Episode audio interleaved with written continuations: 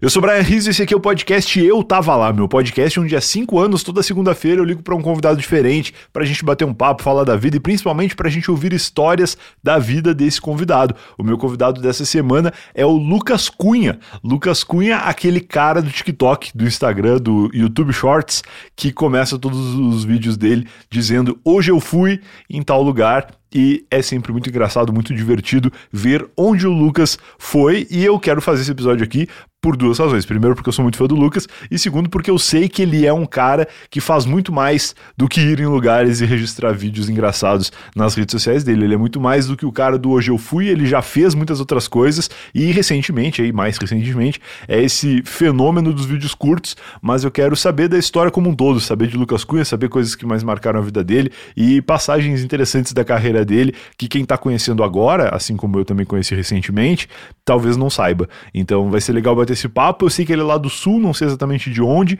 talvez seja Santa Catarina, mas vamos bater esse papo aí para descobrir mais sobre a vida de Lucas Cunha, porque eu me identifico muito com essa vida, né? Eu também sou, eu participei inclusive essa semana, vou, deixar a dica aqui. Na verdade, foi a hora na semana passada para você que está ouvindo esse episódio no dia da publicação, mas eu participei do podcast do Felipe Solari, o podcast Sistema Solari, que está disponível inclusive em vídeo lá no YouTube, você vai ver a minha participação falando sobre minha trajetória, minha carreira, falei muito do Eu Tava Lá, falei do livro do Eu Tava Lá e falei também sobre a minha trajetória recente de vídeos curtos onde eu provo comidas, né? Então, assim como o Lucas começa os vídeos dele com Hoje Eu Fui, eu começo os meus vídeos com Provei tal coisa e o que eu provei e, e faço um texto de, de humor ali em cima dos sabores, das nuances do produto que eu tô provando e eu me identifico muito com o Lucas por isso, assim, por ser uma pessoa que tá produzindo conteúdo conteúdo há muito tempo e que recentemente estourou por causa de uma coisa específica e quem tá me conhecendo agora não sabe, muitas vezes nem do eu tava lá, né? A maioria das pessoas não sabem, na verdade. Então, legal conversar com essas pessoas, assim como o Solari quis conversar comigo. Eu quero hoje conversar com o Lucas Cunha e, inclusive, sei que muitas pessoas, pessoas pedem pra gente fazer vídeo junto. Vai rolar, se você também acompanha meus vídeos e também é, acompanha o Lucas ou vai começar a acompanhar a partir de agora, vai lá seguir a gente porque vai ter vídeo junto, com certeza. Vamos conversar mais sobre isso aí. Gravando este episódio, agora só dois recados muito rápidos. Eu falei do livro do Tava Lá, quero dizer que o livro do Tava Lá, a partir de agora, a partir dessa semana, está disponível no Amazon Unlimited, que é aquele, aquele serviço que se você assina, você consegue ler os livros sem pagar nada mais. Você assina lá, paga um valor para a Amazon, e aí você tem acesso a todos os livros que estão no Amazon Unlimited sem ter que comprar o livro propriamente. Eu quis fazer isso porque o livro do Tava Lá já não existe mais, a versão física dele esgotou há algum tempo tempo. Algumas pessoas ainda estão comprando a versão e-book, mas eu quero que mais pessoas leiam, porque esse livro é muito legal. O livro chama Eu Não Tava Lá e ele Está disponível lá na Amazon desde que a gente lançou a versão física, mas agora você pode ler sem gastar nada mais. Ele tem 30 das minhas histórias favoritas aqui do podcast, até o episódio 150, mais ou menos, que foi quando eu decidi escrever o livro.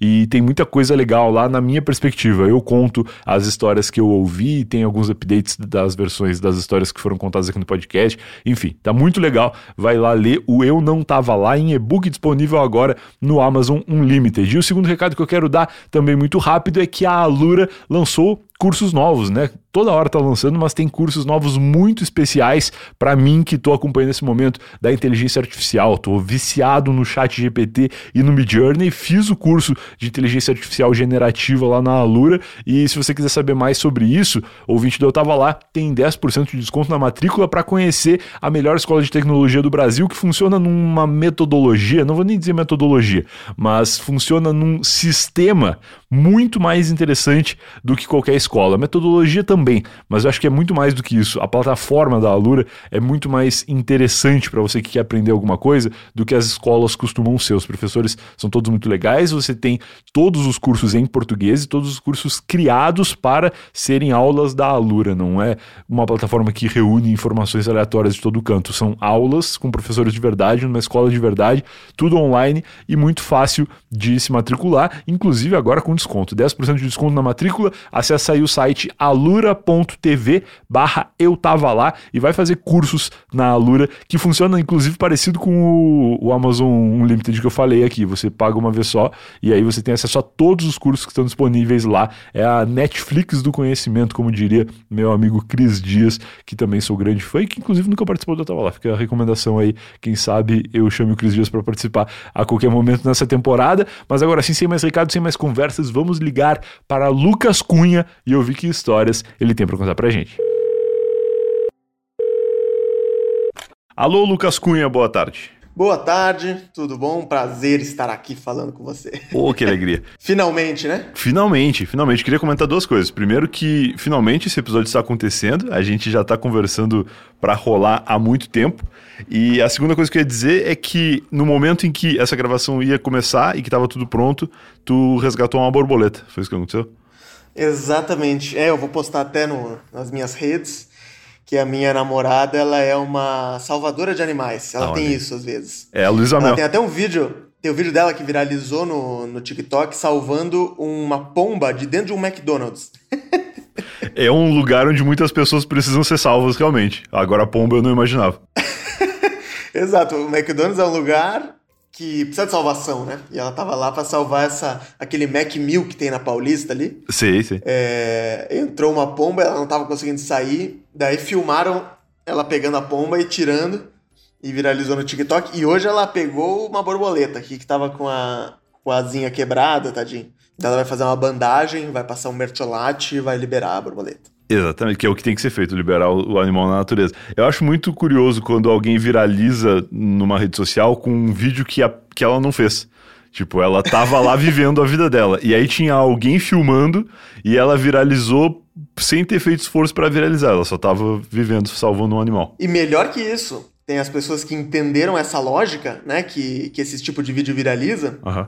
E daí começam a fazer vídeos de si próprios como se fosse alguém filmando ah, escondido. É, Já viu isso assim? De, meu, olha esse cara fazendo não sei o quê. Mas é, o, é ele mesmo, é ele mesmo que, que botou a câmera e tá fingindo que é alguém. Esse é um segundo fenômeno das redes sociais, que é depois que alguma coisa começa a acontecer espontaneamente, as outras pessoas começam a, a forçar a espontaneidade dessas coisas. Por exemplo, os falsos cortes de podcast que eu demorei para entender Exato. que eles existiam. Porque existem muitos podcasts mesmo, filmados e, e não filmados, e, e, de várias maneiras e estúdios diferentes. E aí, depois de um tempo, eu me dei conta que tinha alguns cortes que apareciam no TikTok que não eram de podcast nenhum. Era só a pessoa que queria que falar sobre alguma sozinho. coisa e tava ali sozinho. É, o cara podia falar pra câmera, mas ele fala aqui pro, pro ladinho pra parecer que tá falando com alguém atrás da câmera e vira um corte de podcast, né? É maravilhoso. Parece dar, um, dar uma credibilidade pro que ele tá falando, né? Porque, ah, não, se alguém, se alguém pegou esse podcast, cortou esse pedaço e postou, ele tem algo muito legal que ele vai falar nesse momento, né? É, é isso, cara. Não, e tem, tem um cara, é um americano, eu não lembro o nome dele, que ele faz uns vídeos meio megalomaníacos, assim, absurdos. Tipo, não sei se tu já viu. Tem vários dele. Tem um que é ele andando de bicicleta com um chroma key uma, uma. Sabe aqueles chroma key Sei. que é tipo um círculo assim? Sei, que é de botar na cadeira gamer assim pra tu te mexer e ele mexer junto. Isso, ele botou na bicicleta e foi andando de bicicleta fazendo uma reunião no Zoom, como se fosse uma videochamada de Entendi. trabalho, assim, né? Certo. E daí o vídeo todo é nessa estética, tipo assim, como se fosse alguém flagrando ele fazendo isso. Entendi.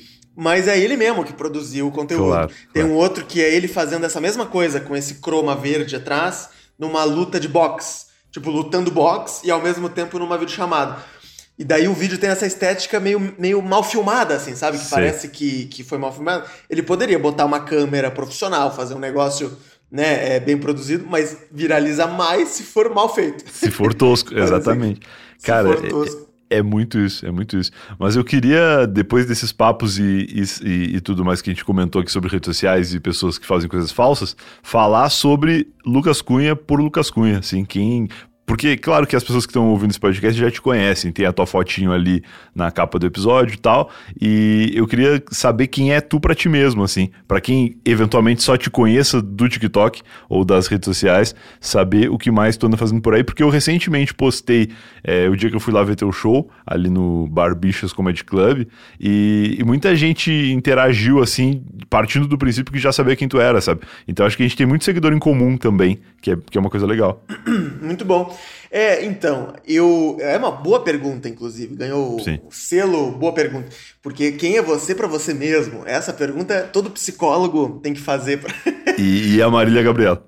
E a Marília Gabriela, é, que é a psicóloga do Brasil, né? Do, é, é, também entra nesse. nessa profissão. Uhum. Cara, então, eu uh, me considero um comediante um ator comediante, né, em primeiro lugar, assim, né?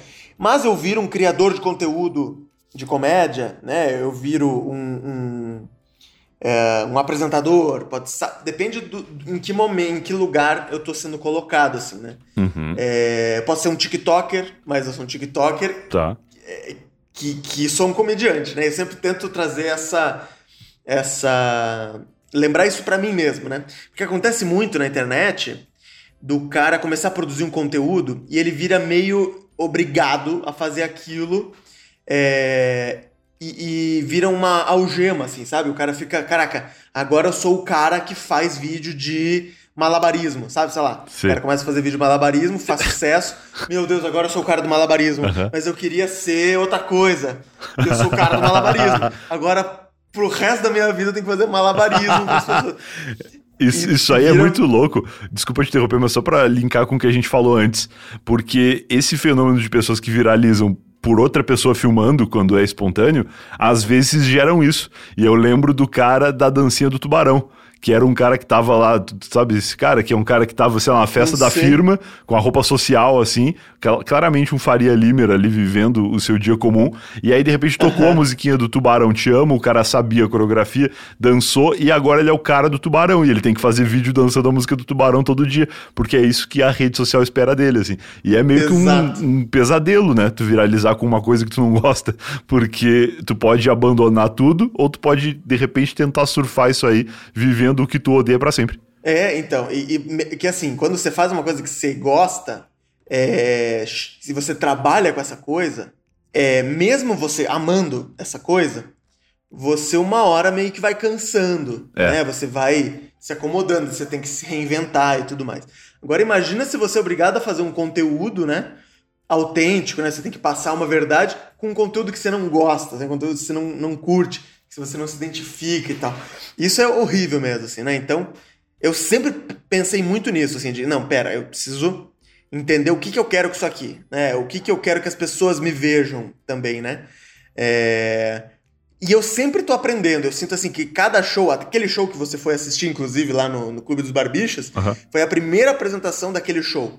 Maravilhoso. É um show que eu tô, tava estreando, né? Uhum. E o objetivo daquele show é um objetivo diferente de todos os outros shows que eu já fiz. Porque eu já faço teatro há mais de 10 anos. Desde criancinha eu fazia improviso, teatro, lá em Joinville, né? Na, na cidade que eu nasci. Uhum. É, então eu já passei por vários formatos e a gente aprende muito errando, né? Fazendo, fazendo uma coisa que não funciona, fazendo outra que funciona e até descobrir um formato. Né? Sim. E esse show que você foi assistir lá, que é o show que eu tô fazendo esse ano, é um show pensado para virar vídeos pro TikTok, para virar vídeos curtos para tá. rede social, né? Uhum. Então, uh, já é uma lógica mais rápida, assim, né? Já, eu tenho que são jogos mais curtos, é uma coisa mais rápida, uma dinâmica com vídeo, uma dinâmica meio sozinho no palco. Então eu me coloquei ali num lugar é, de muito risco, né? É, é uma corda bamba balançando todo momento, assim, né? Que é muito diferente dos shows de improviso em grupo, né? Quando eu tinha, tem um outro show dos Câmara Comédia que sou eu com um convidado, então já tem toda uma dinâmica de duas pessoas no palco. É, o improvável com os barbichas, né, que são quatro improvisadores. Então, assim, isso muda muito, assim. Então, mesmo sendo improviso, ah, é improviso, né? É o mesmo, é a mesma base de espetáculo. Ele muda muito. É um espetáculo completamente diferente e tem outras dinâmicas, né? E tem outros gatilhos. Eu falei um pouco de improviso com a Bela Marcati aqui no podcast recentemente. Ah, legal. E ela, ela falou um pouco sobre outras formas de improvisação e tal. E, e eu acho que eu acabei não mencionando essa, que é a pessoa improvisando sozinha, porque eu nunca tinha visto. Foi a primeira vez que eu vi lá.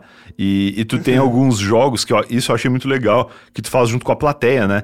Então, ao invés de ter um companheiro de palco que vai improvisando contigo, e ao invés de somente utilizar a plateia com palavras-chave, coisas assim, tu usa a plateia muito mais, né? Usa a plateia para jogar contigo, a plateia participar e competir metade da plateia com a outra metade. E isso deixa tudo muito dinâmico, mas ao mesmo tempo para mim, que não sou improvisador nem ator, muito assustador, porque eu imagino se eu estivesse no teu lugar, eu jamais saberia o que fazer. É. E isso é, é, muito legal, assim, porque eu admirei ainda mais o teu trabalho depois de ver esse show. É, então, aquelas dinâmicas com as pessoas, eu particularmente, foi as que eu mais gostei de fazer, que eu nunca tinha feito. Foi, você viu um show muito louco, né? Aquele show, ele de foi, teste. eu acho que 60% de coisas que eu nunca tinha feito. Louco. Dinâmicas que eu nunca tinha colocado no palco.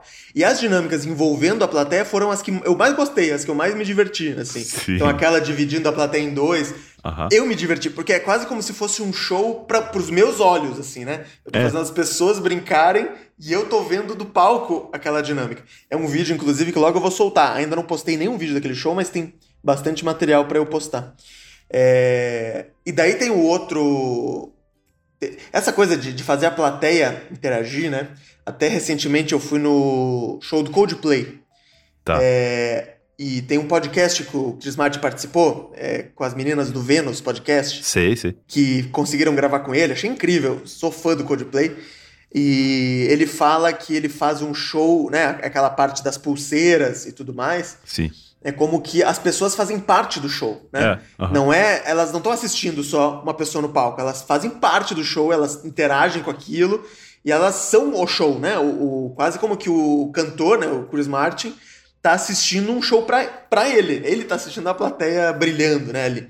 E esse show do Coldplay eu fui depois, né? Foi agora recentemente. É, mas eu vi que esse solo de improviso, esse show que eu tô fazendo, né? Que, que sou eu sozinho no palco, é, tem que ir para esse lugar mesmo, assim, de as pessoas tenham, fazerem cada vez mais parte da experiência, né? Parte do show.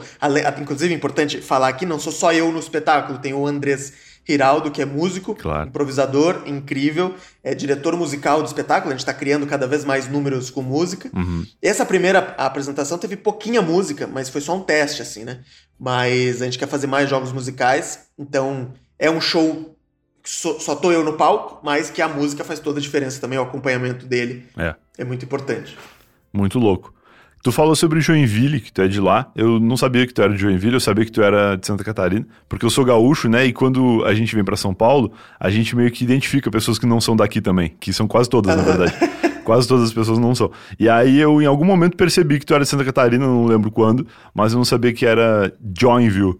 Queria saber mais do, do Lucas lá, assim, como que foi tua, tua vida, tua entrada no teatro foi lá? Tu falou que fazia improviso lá, eu não sabia que rolava essas coisas. Então, fazendo uma, uma historinha, o meu pai é de Porto Alegre, não sei de onde que você é. Você eu é de... sou de Rio Grande, que é bem no sul. Rio Grande. É. É, meu pai é de Porto Alegre. Eu morei em Caxias do Sul, inclusive, oh. um ano. Então é pessoal lá do Sul, muito obrigado. Tá. É, e daí eu comecei a fazer teatro em Joinville, né? Eu nasci em Joinville uhum. com 5, 6 anos de idade, assim. Eu fazia teatro na escola, fazia teatro de fantoche pros vizinhos. Tem foto minha fazendo teatro de fantoche na garagem de casa pros vizinhos. Que massa, cara. Pô, então tu tem já o material do arquivo confidencial. O dia que o Faustão te chamar, tu tem coisa para mostrar. Exatamente. Legal. No dia que o, que o filho do Faustão me chamar, né? Porque a, a, nova geração. o Faustinho, é, né? O Faustinho. Porque, é, tem muito, eu tenho muito material de. Nossa. Tenho vídeo, foto, fazendo teatro criança. Eu lembro que eu fiz, eu não sei quantos anos eu tinha, eu acho que eu devia. Eu tenho, tinha menos de 10 anos de idade. Tá fazendo Sonho de uma Noite de Verão de Shakespeare. Caraca!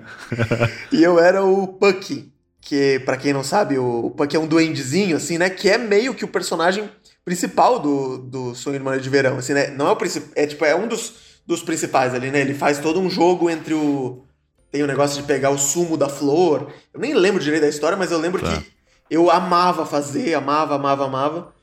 É, então eu sempre. É, eu nunca pensei que eu não iria trabalhar com isso. Eu sempre que falei assim, meu, eu vou trabalhar em algo nessa área, né? Não, não sei o que exatamente, mas eu já amava fazer teatro e daí eu descobri a improvisação com um fichário da Viola Spolin. Viola Spolin é uma, uma improvisadora é, não sei qual país que ela é, tá. falhei aqui, né?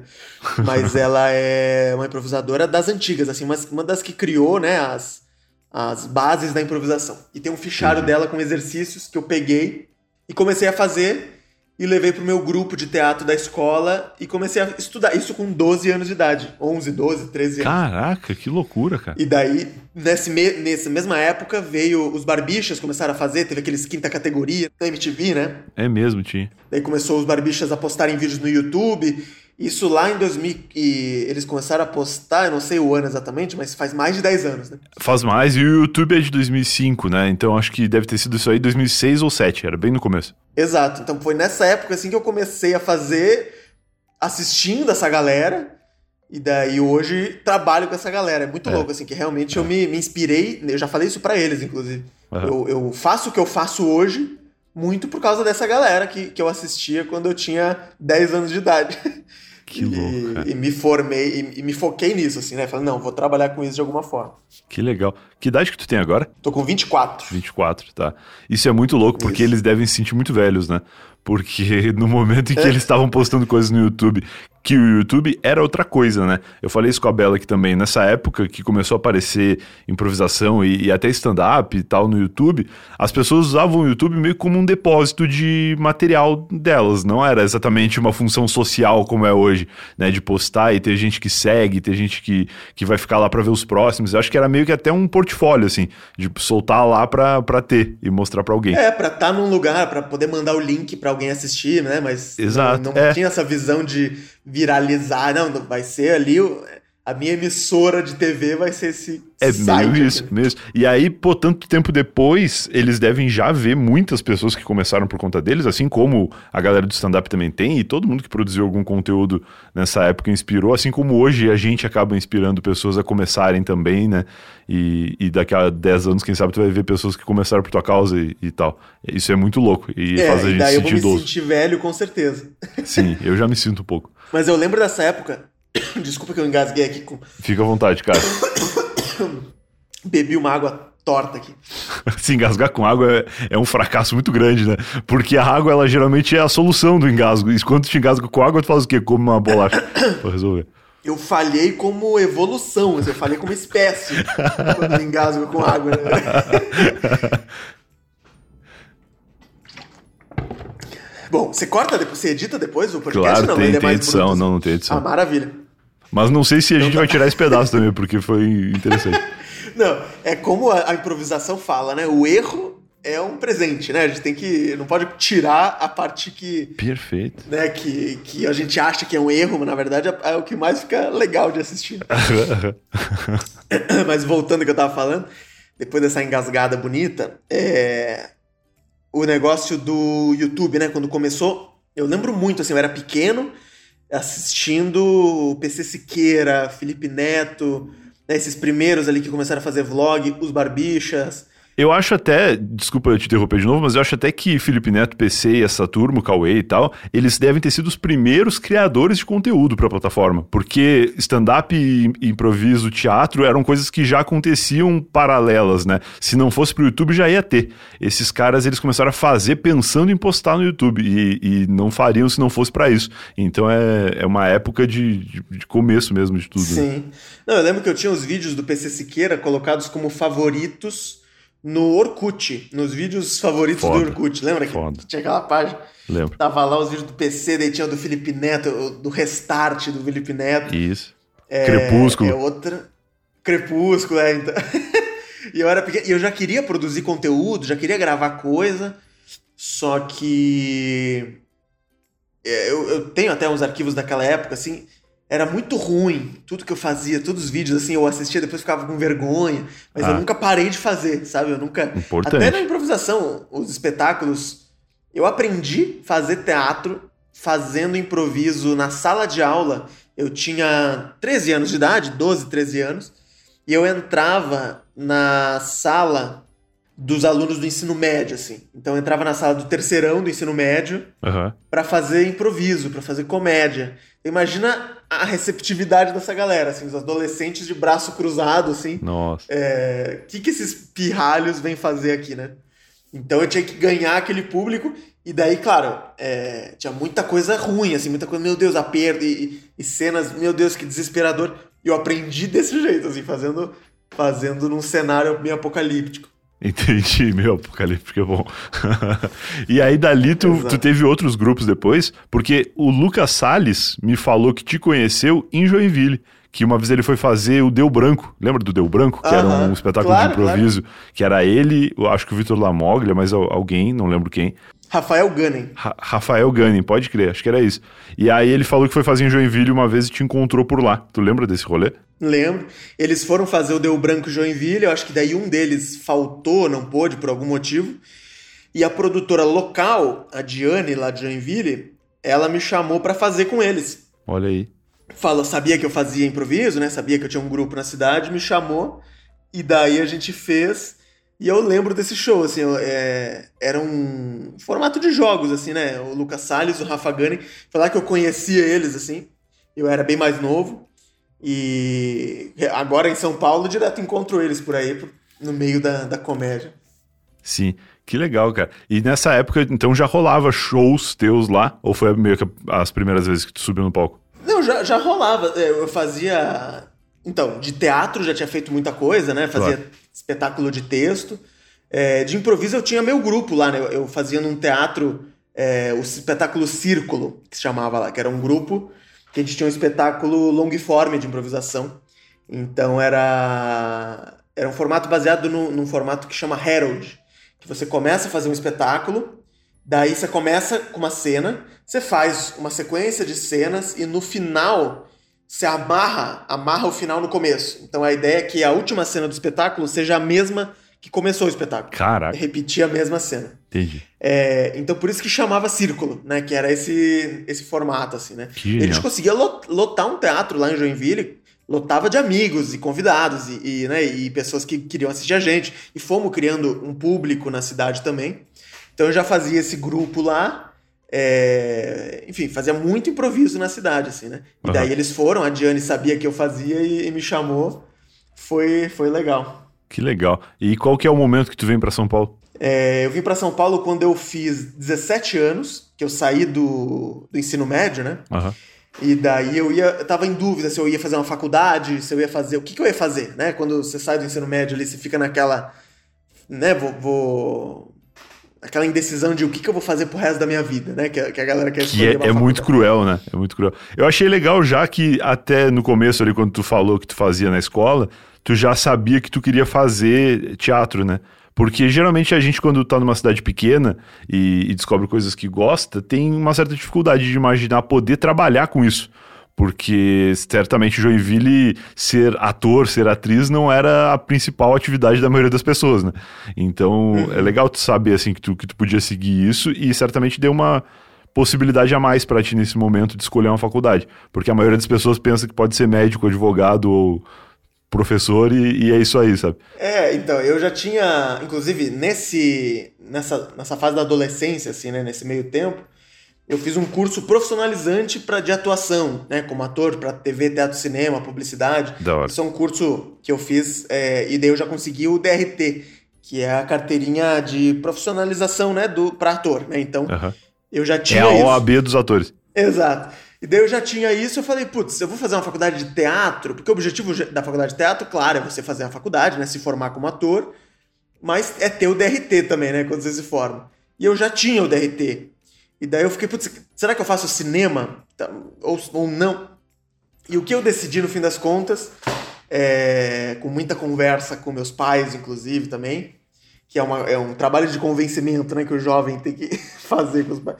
É, daí eu vim para São Paulo para estudar improvisação, para fazer curso de improviso, curso de, de cursos de, de teatro, de improviso, focado muito mais em improviso e comédia, né? É, e daí me aproximei dessa galera que já trabalha aqui em São Paulo há muitos anos e, e sabia que aqui que é onde tudo aconteceria, assim, né? Que é onde ia rolar. Sim. É, não tem muito para onde correr, né? A galera, quando quer profissionalizar no negócio, especialmente comunicação, São Paulo acaba sendo o melhor lugar, né? Claro, é, é onde dá até para fazer em outras cidades, né? Mas eu sinto que é uma escolha que muita gente que mora em cidades menores tem que fazer, que é ou você você pode ser grande entre os pequenos, ou você pode ser pequeno entre os grandes. Eu sinto que foi essa meio que a escolha, assim, né? De tipo, cara, eu posso ser o maior grupo de improviso do Sul.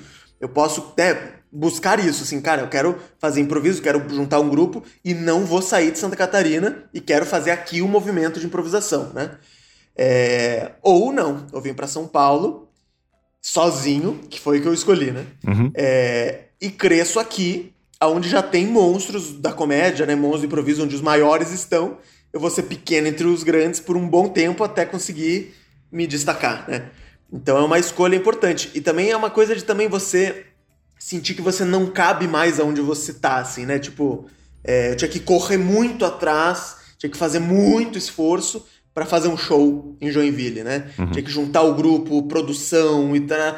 Meu Deus, era tipo assim, era tava eu botando o cenário com, no, no teatro e, e, tinha que correr, pra... então a apresentação fica pior até porque você não tem cabeça para isso, né? Então, em São Paulo já tem uma cena que ajuda isso, né? Não, não, não que seja fácil, mas que, que é onde tudo acontece. Teve, teve gente que já teve que, que se virar para chegar onde a gente chegou hoje, né? É, esse, esse rolê todo que tu tem que fazer para fazer um show em Joinville, em São Paulo, há 30 anos atrás alguém já passou. E aí hoje em dia tá mais fácil, né? Exatamente. É, meio essa sensação. É, já tem um fluxo. Eu, fui, eu fiz uma temporada do meu show de improviso no Ruth Escobar, um teatro aqui em São Paulo. Tá. Que é um teatro que tem várias salas, assim, acho que tem quatro, cinco, três ou quatro salas, né? E daí eu e é um teatro conhecido por ter espetáculos de comédia. Então já tem um público fiel que vai lá para assistir alguma coisa de comédia. O que tiver rolando. Então já, já tinha um público meio, né, é, meio básico assim, né, que se eu não fizer nada já vai ter uma galerinha. E também tinha dia, teve um dia que teve outra peça que foi cancelada. Então todo o público da outra peça foi para mim. Nossa. Então transbordou assim a sala, né, a, o, o, meu teatro. É, por causa disso. Então, em São Paulo tem isso, que em Joinville não existe isso, né? Você tem que se matar numa divulgação para fazer um, um show. Foda. E aí a gente falou do, do Lucas ator, do Lucas comediante. Falta falar do Lucas criador de conteúdo. Em que momento que tu virou esse cara, assim, do TikTok? A criação de conteúdos, eu sempre gostei de fazer conteúdo, fazer vídeo. Tem vídeo meu gravando gravando os teatros, né? Gravando vídeo em casa eu já criança, adolescente ali. Mas nunca tinha dado certo, assim, né? Nunca tinha ido. E também nunca tinha sido um foco meu, caraca, eu quero viralizar na internet, né? Não era isso. Sim. É... A primeira criação de conteúdo mais organizada e começou a dar certo para mim foi fazer vídeos falando sobre cidades. Tá. Eu fiz um vídeo falando sobre Joinville, que era a cidade que eu morava. Daí as cidades em volta pediram, faz da minha cidade também, né? Porque daí viralizava na cidade. No final eu fiz mais de 150 cidades. Eu fui fazendo vídeo. Caraca. E, e a cidade mandava informação e eu fazia, e outras mandava. Fazia um vídeo meio fazendo piadas sobre coisas que tinha na cidade, né? Sim. Isso era no YouTube? Era, eu postava no YouTube, no Facebook. É... Acho que era YouTube e Facebook, né? Viralizava muito no Facebook, porque a, a cidade compartilhava, né, na, na, na publicação. É, a prefeitura da cidade repostava às vezes. E tem cidade que o vídeo tem mais visualização do que habitante ainda. Porque é cidade pequena, assim, né? Claro. Todo mundo viu na cidade. Caraca, que legal. O que legal. Então, bom, foi fazendo isso. Chegou uma hora que enchi o saco, assim, porque, caraca, eu começava a falar das cidades, mas eu nem sabia mais. É, sabe, eu nem, eu nem tava mais com propriedade falando daquilo, porque as pessoas mandavam as informações, eu fazia piadas e começou a ser começou a entrar naquele lugar que a gente falou no começo de, caraca, eu sou obrigado a fazer malabarismo aqui para sempre. Sabe, eu sou obrigado a ficar falando das cidades. Sim, vou virar o cara da, das cidades do Brasil inteiro, assim, né? Exato. E daí é aquela escolha, né? Eu quero ser esse cara, eu quero que as pessoas me reconheçam como esse cara. Eu sou o cara que conhece cidades. Não, eu não sou esse cara, eu quero ser conhecido por outras coisas, né? Mas esse conteúdo tá lá até hoje, é maravilhoso, assim, né? As cidades até hoje assistem o, o vídeo lá falando da cidade dela. Que legal, vou procurar isso.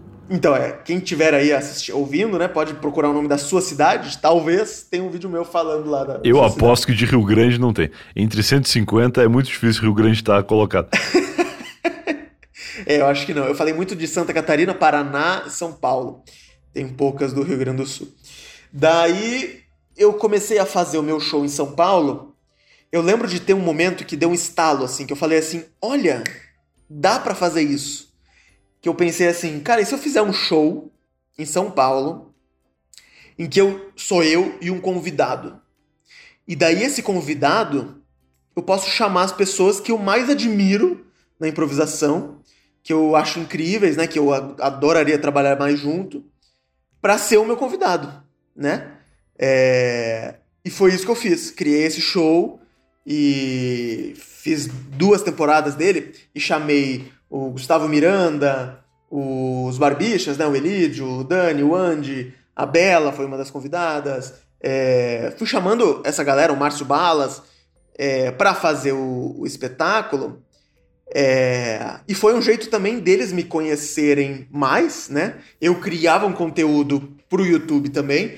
Então, no meu canal do YouTube que eu falava das cidades, ele passou a ser do show, né? O mesmo canal, tá. comecei a postar vídeos do espetáculo. Entendi. E daí essa criação de conteúdo virou isso, assim, né? Eu fazer vídeos do show. Só que é um trabalho imenso, porque eu filmo com sete câmeras o show, depois bota em switcher, daí é, é todo um trabalho de áudio, captação, né? É um negócio mais elaborado, assim, né? Sim, sim. É, e daí entrou a pandemia. ah, então essa é uma história recente até. Se tu para pensar que é uma história de 2019, 2020. É, foi, esse show foi, acho que foi 2018, né, 2017, 2018. Daí eu fiz o Noite de Improviso lá, né, no, no Comedians, que agora é o Clube dos Barbichos. E eu criei o... Eu criei não, eu participei do...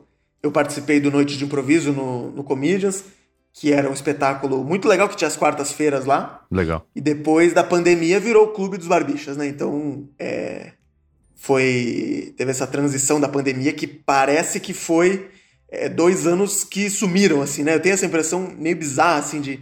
Foi um buraco no tempo. Eu penso que ano passado foi 2020, às vezes. é esquisitíssimo. Né? É muito estranho, cara, é muito estranho. E eu sempre comento também aqui no podcast que, desde então, a maioria das pessoas que vêm participar aqui do, do programa acabam contando histórias que em algum momento tem a frase e aí veio a pandemia, porque mudou a vida de todo mundo, né? Todo mundo estava fazendo alguma coisa e aí veio a pandemia e aconteceu outra coisa que muitas vezes não seguiria o rumo do que do que estava sendo feito antes, né? Caraca, isso é muito bom, né? As histórias das pessoas contando a vida delas pelos próximos anos é. sempre vai ter a frase e aí veio a pandemia. Sempre tem. É uma é uma vírgula que vai ter em todas as histórias. É, ninguém, é. ninguém vai passar ileso. Tipo assim, o que você estava fazendo em 2020, 2021? Né? É, é. Ah, não lembro. Não, eu lembro, é porque teve uma, uma, pandemia mundial. Inclusive, recentemente, agora foi decretado o final da, da pandemia, definitivamente, né? Sim, sim. Que por muito tempo eu achei que não viria. Porque, meu Deus, que negócio assustador que foi, né? Eu lembro quando, quando começou a pandemia, todo mundo ficava naquela de, não relaxa que daqui a pouco resolve. E esse daqui a pouco se estendeu muito mais do que se pensou que seria. Era três meses, cinco meses, ah não, até julho. É, não. Né? Daí vai, ah, mais, mais dois meses. Caraca, e, e, virou um negócio meio infinito. Ela não teve um final, né? Ela foi meio que dissipando. Foi. Porque chegou um ponto pior. que a gente aprendeu, né? Chegou um ponto que a gente falou, não, beleza, agora eu vou botar a máscara na cara e vou fazer o que eu tinha que fazer, porque não tem jeito. Vou, vou ter que continuar vivendo. e, é, e é foda. E depois das vacinas ficou mais fácil também, né? Claro. É, então, foi, foi, foi aos pouquinhos melhorando, assim, né? Então, é, o começo foi muito abrupto, assim, né? Foi do nada, vá, fechou é, tudo. Mas eu acho que se acontecer de novo, tomara que não aconteça, eu acho que a gente já aprendeu bastante coisa, né? Pelo menos. É, se acontecer de novo, por um lado a gente aprendeu bastante coisa, por outro, talvez tenha a galera que, de novo, né, entra nesse lugar de, ah, já passei por isso, não vou passar de novo, não sei o quê, e talvez vai ser outro discurso meio negando, né, uma segunda pandemia. Sim. Pode crer. Mas aí tu tava na pandemia. Aí veio a pandemia. E daí com a pandemia veio o TikTok. Também é outra frase que vai ter muito na muito nas histórias das pessoas, né? Não, e muita gente começou a criar conteúdo na pandemia. a maior parte das pessoas já pararam também, porque já faz um tempo suficiente desde a pandemia, mas teve muita gente que se descobriu assim como criador de conteúdo na pandemia e, e não sei se foi teu caso porque tu já fazia antes, né? É, eu sinto que eu me reinventei assim, né? Fui obrigado a fazer uma, uma coisa diferente é, e para mim, claro, é, a pandemia foi horrível, né, para todo mundo, Lógico. mas a pandemia me, me colocou num lugar, me botou uma pressão assim de, cara, os teatros não estão abertos, né? Uhum. É, se eu for esperar a próxima vez que eu vou fazer improviso, ou vou ter que ficar fazendo improviso em live, que era o que todo mundo tava fazendo, né? Coisa em live. Que deve ser meio deprê, né? É, exato. Ou, ou me reinventar aqui e fazer uma parada diferente. Então, assim, sair da zona do, de conforto geralmente é daí que surgem coisas legais, assim, né? Então eu comecei a fazer um formato imitando The Sims na vida real. Hum é, editando os vídeos com meu pai, com meu irmão lá em Joinville. E eu, na pandemia eu voltei para Joinville, né? Fiquei lá. Ah, tu ficou lá? Uns meses. É, continuei pagando aluguel em São Paulo, mas fiquei, mas fiquei lá, aquela coisa triste, né? E daí comecei a gravar esses vídeos do The Sims, né? Com meu pai. E esses vídeos viralizaram muito. É, todo podcast que eu vou, eu conto essa, essa história que é engraçada do, do vídeo do The Sims que viralizava em outros países. Então, ah, é? na Indonésia, na Indonésia eu tenho muitos fãs desses vídeos, porque são vídeos sem fala. Tá, tá, entendi. e daí começou a ter comentários em outras línguas, eu fui ver, era da Indonésia. Que legal. É, mas daí eu fui, fui fazendo, fui fazendo esses vídeos do The Sims começou a ter muita visualização, né? E como não tinha fala, viralizava fora do país. Que legal. É, então aí, tem vídeo com 40 milhões de visualizações no YouTube Shorts ali. Tipo, Meu Deus, muito, cara. Muito longe. É. Que louco. E daí eu, eu só parei, tipo assim, eu, não é que eu parei, eu meio que eu. Eu senti que tanto o vídeo das cidades que eu fazia, quanto esses vídeos do The Sims, eles são muito legais, são coisas que a princípio funcionam muito bem, uhum. mas que eles não são sustentáveis a longo prazo. Entendi. Porque fazer vídeo da cidade tem um problema que é o seguinte: eu faço um vídeo falando sobre Blumenau. Daí viraliza na cidade. Daí um monte de gente de Blumenau começa a me seguir. Daí, no dia seguinte, eu posto um vídeo falando de Guaruva, Garuva, de outra cidade. Daí a pessoa de Blumenau não quer ver o vídeo eu falando de garuva. Mas daí chega um novo público de garuva. Daí depois eu faço um vídeo falando de São Paulo. Daí a galera das outras cidades não quer saber de São Paulo. Então eu sempre fico ganhando e perdendo um público, ganhando e perdendo um público. É impossível ter um vídeo viral falando sobre Cachoeirinha do Sul, que é uma cidade de 20 mil habitantes, sabe? Entendi, é verdade. Então, era um passinho de formiga, assim. A única coisa boa desse tipo de conteúdo que eu fazia das cidades era que eu podia ir para a cidade depois e fazer um show na cidade. É verdade. Porque a cidade inteira tinha assistido o meu vídeo, assim, né? É, era muito forte isso. Isso é legal, é verdade. É uma mas, estratégia Mas tinha essa falha. Como conteúdo na internet, tinha esse problema, assim, né? Que ele não, ele não, não era exponencial o crescimento, né? Ele é. era sempre esse é um pensamento Sempre. bem profissional, inclusive, né? Porque a maior parte das pessoas começa a fazer um conteúdo pensando no primeiro vídeo.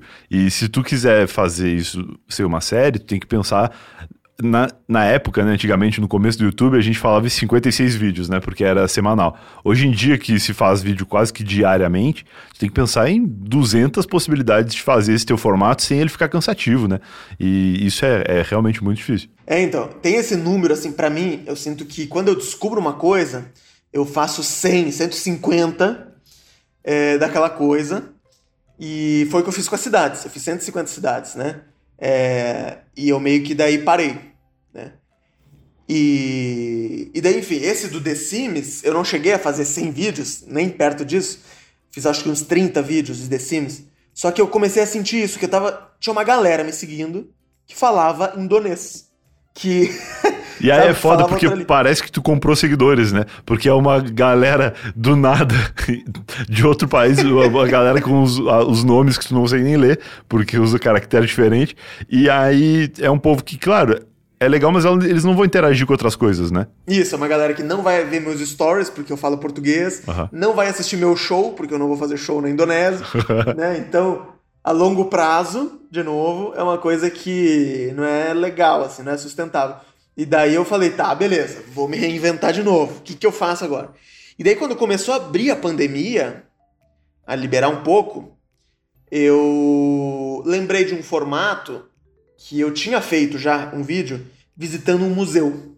Que eu tinha feito antes da pandemia e postado só no Instagram. Tá. Que era hoje eu fui no museu. Daí eu vi uma obra de arte, um quadro branco, um quadro. Era brincando com as obras. Esse vídeo eu fiz no MASP, em São Paulo, uhum. antes da pandemia mesmo, e. E meio que não existia o TikTok, né? E meio que ele não foi muito bem. Né? Ele ficou ali no, no, na média do que eu já postava no meu Instagram e tal. Mas daí, depois da, da pandemia, né? Quando começou a abrir de novo, ah, pode sair de máscara e tudo mais eu lembrei desse vídeo e a gente foi no aquário de São Paulo e eu regravei esse vídeo vendo os peixes do aquário de São Paulo. Legal. E daí esse vídeo é, foi muito longe. No TikTok, né, pegou mais de 10 milhões. Daí no YouTube também pegou, é, não sei se 10 milhões, mas pegou muitos milhões. E daí eu falei, ó, descobri um, talvez isso seja um formato. E daí eu de verdade lembro de pensar assim, eu quero ser conhecido como o cara do hoje eu fui em tal lugar, eu lembro de ficar uma semana pensando assim: será que eu faço mais? Ou será que eu vou de novo? Sabe, tipo, aquela sim, armadilha. De, de virar o cara que faz aquilo para sempre. E daí eu comecei a estudar, eu comecei a pensar: quais são essas possibilidades? O que, que eu posso fazer? Eu vou ficar fazendo vídeo visitando museu para sempre, né? E daí eu comecei a pensar: não, eu posso botar publicidade eu posso fazer vídeo de viagem, eu posso, eu posso fazer qualquer assunto dentro desse formato. Né? Eu comecei a, a visualizar isso. E daí eu teve um dia que eu falei assim: beleza, eu topo ser o cara do hoje eu fui em tal lugar. e daí aqui estou eu depois de 120 vídeos já, já feitos do hoje eu fui. E agora, é, a gente pode até falar sobre, mais sobre esse formato, né? Mas o meu próximo passo é, esse formato eu não quero abandonar. Diferente da cidade, diferente uh -huh. do, do, The Sims, uh -huh. né? Esse formato eu descobri um jeito muito gostoso de fazer e que eu posso continuar fazendo para sempre. Eu, né, é, seguindo o que a internet for pedindo de mim, né? Uh -huh. Mas eu posso continuar fazendo, isso não impede que eu faça o meu show também. E não impede que eu faça um outro formato também, né? Então começar a criar coisas diferentes. Mas eu não quero abandonar esse formato porque meio que finalmente eu tive um formato que eu falo assim vale a pena. Eu sou visto como comediante, né? Todos os comediantes que eu admirava, que, né, que eu já, já consumia muito trabalho, passaram a me seguir e sabendo, me vendo como um comediante, porque percebem Sim. que tem um texto de comédia naquele, Esse é o naquele ponto. vídeo. É.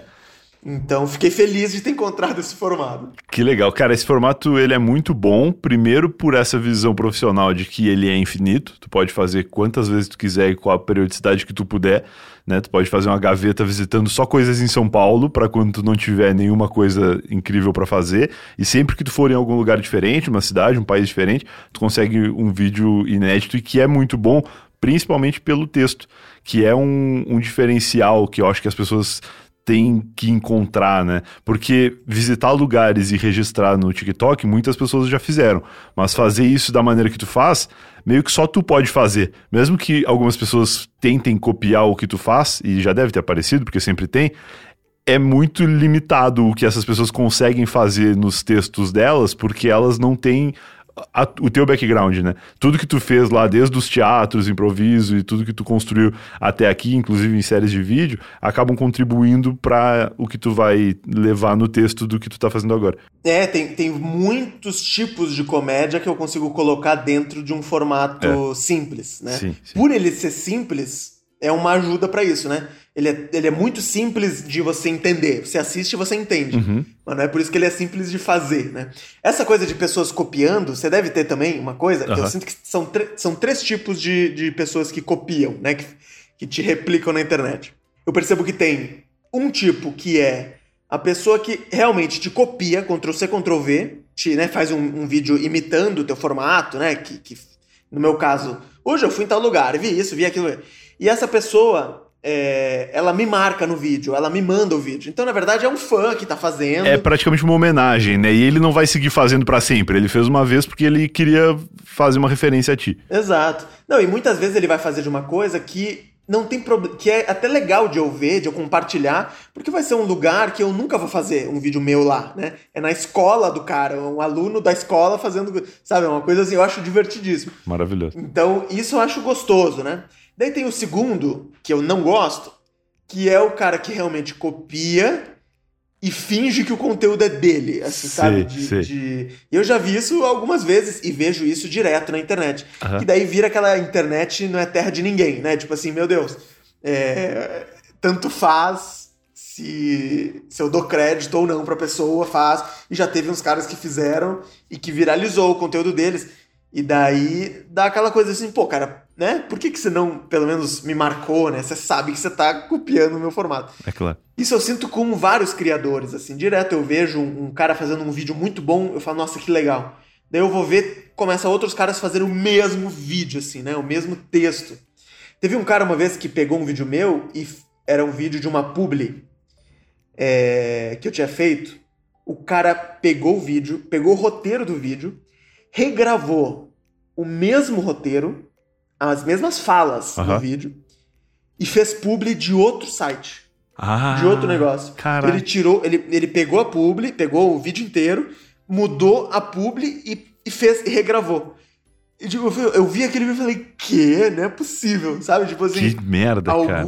Eu acho que era, ele fez pro negócio de um hotel. Sim. É, o hotel pagou ele para fazer o é. conteúdo uhum. lá. Ele falou: vou copiar esse cara que já fez uma publi de outra parada então é muita cara de pau. É muita cara Bom, de pau. É, esse é o segundo tipo.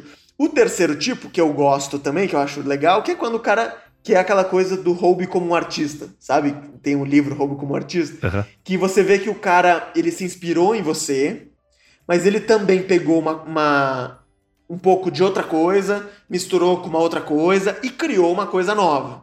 Então eu já vi muita gente, outros comediantes, outra galera que queria conteúdo, fazendo um vídeo com a personalidade daquela pessoa, né? Tipo, com a, com a identidade, com as piadas originais da, que, que, que são daquela pessoa, daquele criador, só que com uma, uma lógica rapidinha, parecendo um pouco o que eu faço, assim, né? De tarará, tarará, tarará. Sim, sim.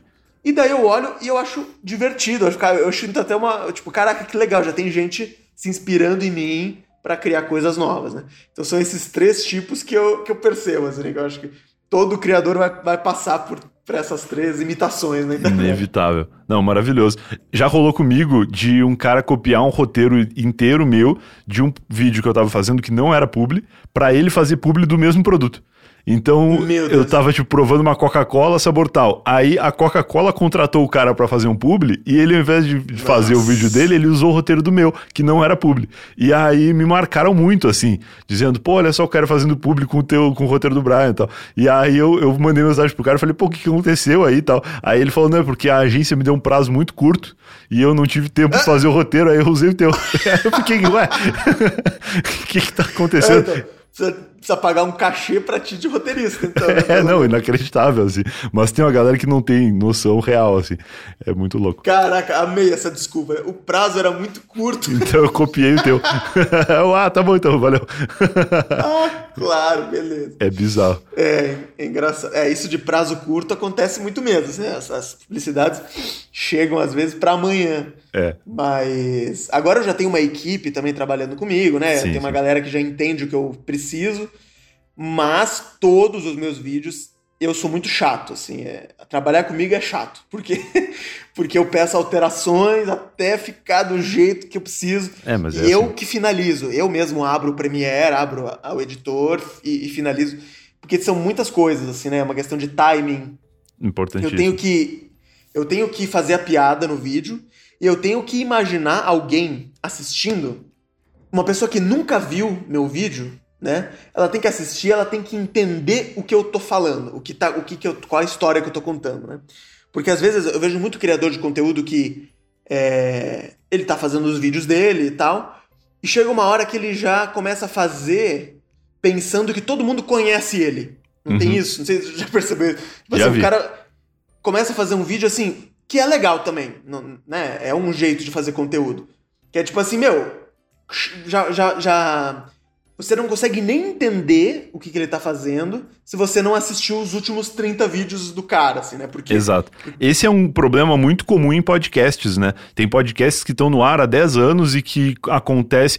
Esses dias, essa semana, me falaram, pô, falaram de ti no episódio tal do podcast tal. Aí eu fui ouvir, o episódio era super longo e eu não tava entendendo nada, porque eu nunca tinha ouvido, e eles meio que sempre fazem para os mesmos ouvintes. E isso nas redes sociais atuais é pior ainda, Exato. porque é muito comum um vídeo aleatoriamente viralizar e tu não tem background nenhum desse vídeo, né? Quem, quem tá assistindo. É, e, e eu sempre penso nisso, porque eu, eu, eu tento fazer as duas coisas. Eu, te, eu tento sempre botar alguma coisa no vídeo que faça a pessoa que assiste sempre se sentir valorizada, Perfeito. sabe? Do tipo assim, ah, eu assisti todos os vídeos do Lucas e só porque eu assisti todos, eu entendi essa piada que ele fez aqui, porque é uma referência a um vídeo que ele, sabe? Uhum. Uma referência. Ou a coisa da Ivete Sangalo, que eu coloco Sim. em vários vídeos, uhum. que é que uma pessoa. Que, que é uma pessoa que assiste sempre, ela já tá esperando eu falar aquilo, né? Ela já entende que é uma referência a uma piada que eu fiz num outro vídeo. Mas eu sempre penso também isso, assim, todos os meus vídeos eu quero que alguém que nunca me viu, né, uma pessoa que não faz ideia quem eu sou, uhum. que a pessoa vai ver o vídeo e ela tem que gostar, ela tem que entender, ela tem que querer compartilhar esse vídeo, né? É, eu sempre tento ter esse pensamento também. E que é assim que tu ganha novos seguidores que vão se interessar pelo que tu fizer depois, né? Diferente do, dos vídeos de cidade, assim. São pessoas que vão seguir justamente porque querem ver os próximos. É, exato. Tipo, caraca, e as pessoas me mandam muito direct sugerindo roteiro, assim, meu, tu tem que fazer, hoje eu fui num sítio, tem que fazer hoje eu fui pescar, tem que fazer hoje eu fui não sei o quê, sabe? É, sugerindo coisas. Legal. E geralmente essas sugestões são ótimas, são excelentes mesmo, assim. Eu, eu raramente recebo uma sugestão que eu falo assim, nossa, nada a ver, nossa, sabe? Nunca faria isso. Geralmente eu falo, caraca, verdade, vou anotar essa ideia que a pessoa deu, porque são ideias realmente que encaixam com o meu formato, assim. E já me perguntaram, inclusive, assim: Meu, será que já não acabou as ideias? Não fica faltando ideia? E é totalmente o oposto, assim. Meu Deus do céu. É até uma ansiedade que me bate às vezes de eu tenho 4 mil ideias já anotadas. Sim, sim. Só falta ter vida e ter tempo para ir produzindo elas, né? Uhum. E o que me, isso me deixa feliz, porque, tipo, ah, beleza, então é. Tá tudo bem, tô tranquilo fazendo. E, e, sempre que precisar vai ter uma ideia engavetadinha ali. Demais. E tu procura te desafiar de alguma forma ainda nesses vídeos? Porque chega um ponto que fica muito fácil, né? Depois de um tempo tu já tem o roteiro padrão na tua cabeça e aí inventar formas de fazer ficar mais criativo dentro do, do formato de sempre é legal também. Eu me divirto fazendo isso. É, eu tento muito. Uma coisa que, como o meu conteúdo é focado, né? Eu quero sempre focar em ser comédia, né? Uhum. Eu tento sempre eu dar risada do vídeo. Isso é muito difícil, porque eu, eu fiz os meus próprios vídeos. Sim. Então, eu chega uma hora que eu não acho mais graça de nada, assim. Sabe sim, quando você tá sim. editando, uhum. você já viu pela décima vez o vídeo uhum. e você já tá achando ruim, já tá achando uma merda, assim. Claro. e daí eu sempre tento me desafiar disso, assim, de cara, qual é o novo estilo de comédia que eu posso botar para eu achar engraçado o meu vídeo? E daí isso é um desafio gostoso até, né? De tipo, beleza, tem que buscar uma referência nova, tem que buscar uma. Qual é a nova lógica que eu posso trazer para esse conteúdo? Esse é um desafio e também tem é, publicidade, né? Eu sinto que muitas marcas para fazer publicidade me procuram justamente por a marca ser chata. Tá. eu faço muita publi de marca chata. E as marcas sabem disso. Uhum. É tipo assim, é, o, é, o, é um banco que quer anunciar o plano de previdência. Sabe? É um, uma empresa que quer falar sobre sustentabilidade. Sim. É, é um assunto muito chato. E eles sabem, e, ele, e eu acho que eles me procuram justamente por isso. Eles pensam qual é o criador que vai conseguir pegar um assunto chato e fazer ficar e deixar legal. engraçado. Maravilhoso. Porque é muito fácil fazer uma, fazer uma, uma propaganda divertida sobre o McDonald's. É fácil. Sim, sim. Porque o McDonald's já tem uma identidade divertida. Dá até pra salvar a pomba lá. É, já até pra salvar pomba, dá pra se pintar de palhaço e é um palhaço salvando uma pomba dentro do restaurante. Tem milhões de possibilidades. Agora, fazer uma publicidade divertida sobre o as embalagens recicláveis do novo produto. É tipo, caraca, a princípio já é chato, né? Então eu eu tenho esse desafio sempre, assim, que é, beleza, chegou essa publi aqui, como é que eu deixo essa marca engraçada? Como é que eu faço? Que é o que eu faço quando eu vou no museu, né? A princípio, o museu não é um lugar engraçado, né? Então, é, já é esse o desafio, assim. Que legal, cara. Isso é muito bom. E a última pergunta que eu tenho para te fazer antes da gente entrar na tua história é como é ser reconhecido na rua por pessoas que não sabem teu nome? Porque isso é o momento, né? Comigo acontece muito também, porque esse novo método de consumo de conteúdo, que é ficar arrastando para cima e vendo vídeos, e muitas vezes ver um vídeo que tu te interessa e falar, não, esse aqui eu vou seguir porque eu quero ver mais, não necessariamente gera a conexão necessária para a pessoa decorar o nome da gente. E, e o que que rola, assim? Já, já rolou muita coisa Cara, estranha? é muito engraçado, assim, porque as pessoas me chamam de hoje eu fui, né? olha, hoje eu fui. pessoas... é, isso é muito bom. a pessoa fala, olha, hoje... E a pessoa sempre, todo dia, a pessoa, eu recebo uma abordagem personalizada de acordo com o lugar que eu tô. Tá. Então, se eu tô na farmácia, vai chegar alguém para mim e falar: opa, hoje eu fui na farmácia, sabe? É esse é... Caraca, que sensacional. Então é, é sempre isso, assim, assim, hoje eu vim no shopping, hein? hoje eu vim não sei o quê. Uma coisa que acontece muito, já encontrou Ivete Sangalo hoje?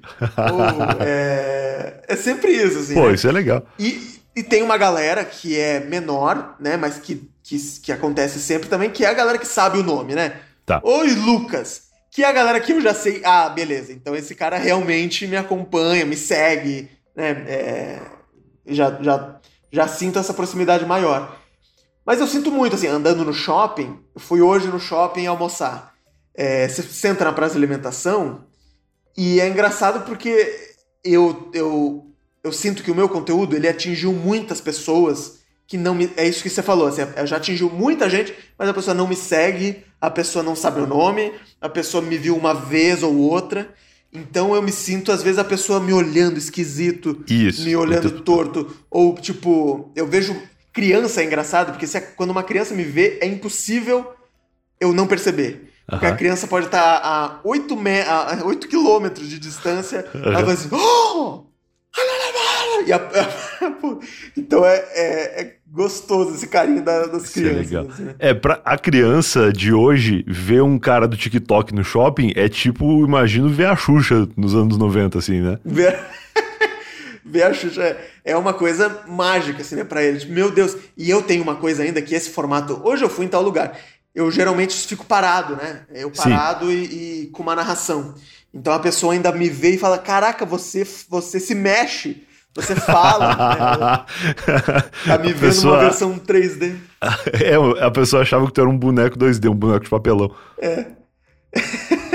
Exatamente. Então, é, tem essa magia, e daí tem esse meu trabalho também de querer mostrar para as pessoas que eu faço mais do que isso, né? Então, eu posto postar trechos de show no TikTok, né? Fazer essas, as pessoas terem contato com esse meu outro com esse meu outro lado também. Esse teu outro lado. Maravilhoso, cara. Isso é muito legal. É um momento de. Eu trabalho com produção de conteúdo há muito tempo, assim, eu acho que esse que a gente vive agora é meio que o momento mais legal, assim, porque ao mesmo tempo que está muito fácil, né, mais fácil de produzir conteúdo do que já foi em outras épocas, por conta das tecnologias e das redes sociais favorecerem muita coisa, ao mesmo tempo é difícil, porque tem tanta gente fazendo, justamente por estar um pouco mais fácil, que encontrar pessoas que conseguem se destacar fazendo coisas diferentes ou fazendo coisas parecidas com os outros, mas com a própria personalidade ali, né, acaba sendo muito mais legal, assim, de acompanhar e de, de saber das histórias dessas pessoas.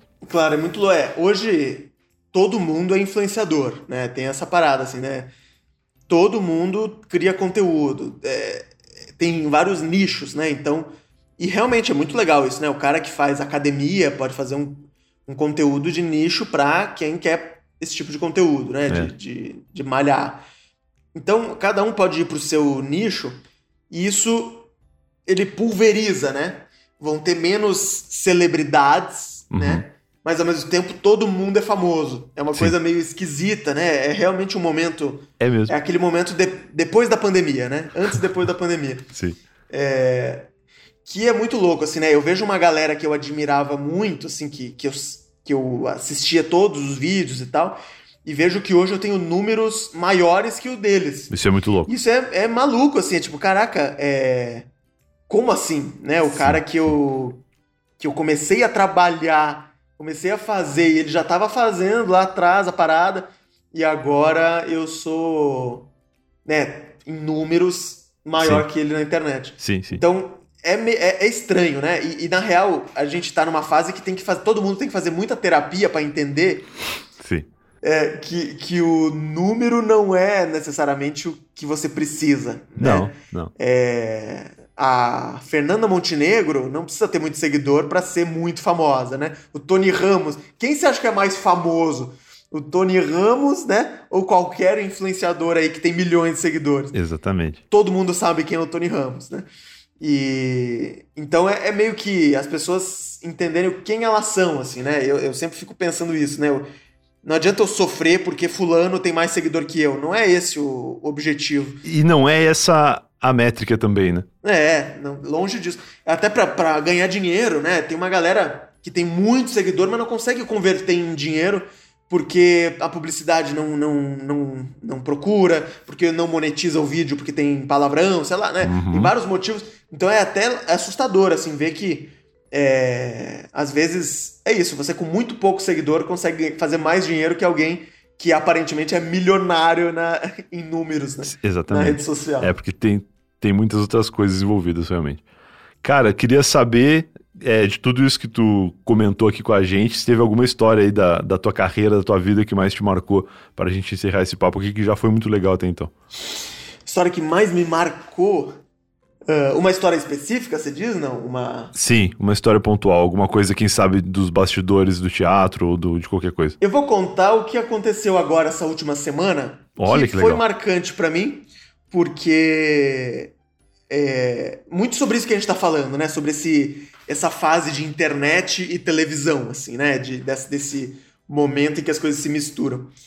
É, o Marcos Mion me chamou no, no direct do Instagram falando que ama os meus vídeos, não sei o quê, e me chamando para fazer um vídeo no Caldeirão, no programa lá da, da Globo dele, né? Sim, sim. E, e, e é foi muito louco porque eu nunca tinha mandado mensagem pro Mion, né? Eu nunca tinha citado ele no vídeo. Eu não busquei isso. Ele me chamou. Só que o Mion é um cara que eu admiro muito há muito tempo Pô, claro. por vários motivos. E que encaixa muito com a minha personalidade, assim, com as coisas que eu faço. Porque o Mion começou a fazer é, improviso, ele fez improviso no quinta categoria com os Barbichas é lá verdade. na MTV. É verdade. Então eu lembro de assistir, eu assisti os Barbichas, eu assisti ele fazendo improviso no, no quinta categoria. É, e agora trabalho com os Barbichas. E ele me chamou pro programa dele. Então, Pô, caraca, que loucura. Que Teve outra parada do. No meu conteúdo, ele tem um formato rápido e literal, assim, né? Que são fotos legendadas, né? E, e, é um humor fácil de entender, é um humor divertido, rápido, que a pessoa gosta de assistir mais de uma vez, né? É mesmo. E isso chama muito a atenção do público autista.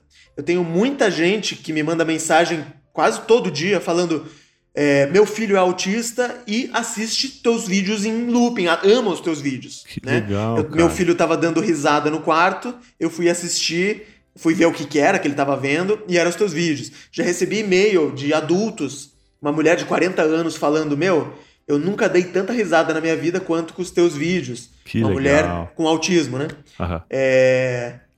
Então, assim, isso constantemente eu recebo essas mensagens e o Mion me chamou e eu sei que ele tem um, um filho, né, o, o Romeu, Sim. que é um filho autista, e ele levanta muito essa bandeira, sempre fala disso. É muito lindo, assim, é muito conhecida essa relação dele com o filho dele, né? Muito, muito. Então, para mim, teve, teve mais esse link, assim, de caraca, né? É, é um grande representante de um, de um um grande representante dessa comunidade autista, né? Ele é pai de um, de um filho do Romeu, é, representando toda essa galera que me chama todos os dias falando que os filhos amam o meu conteúdo, né?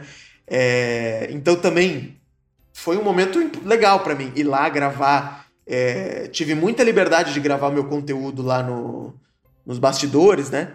Eu tava Sim. com esse medo de não ter muita liberdade por ser a Globo, né? Caraca, eles vão deixar eu ficar fazendo foto de tudo. É, pois é. Mas foi super legal, super divertido. O Mion muito generoso, aberto a possibilidades, assim.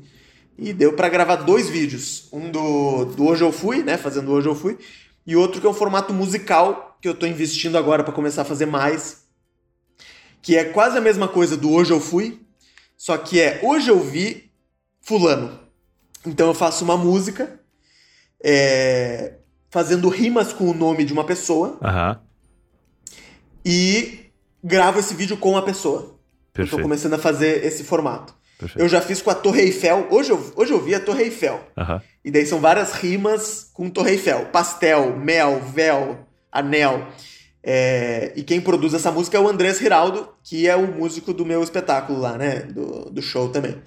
É, e agora eu quero começar a fazer com pessoas, né? É, e o primeiro que topou fazer já foi o Mion.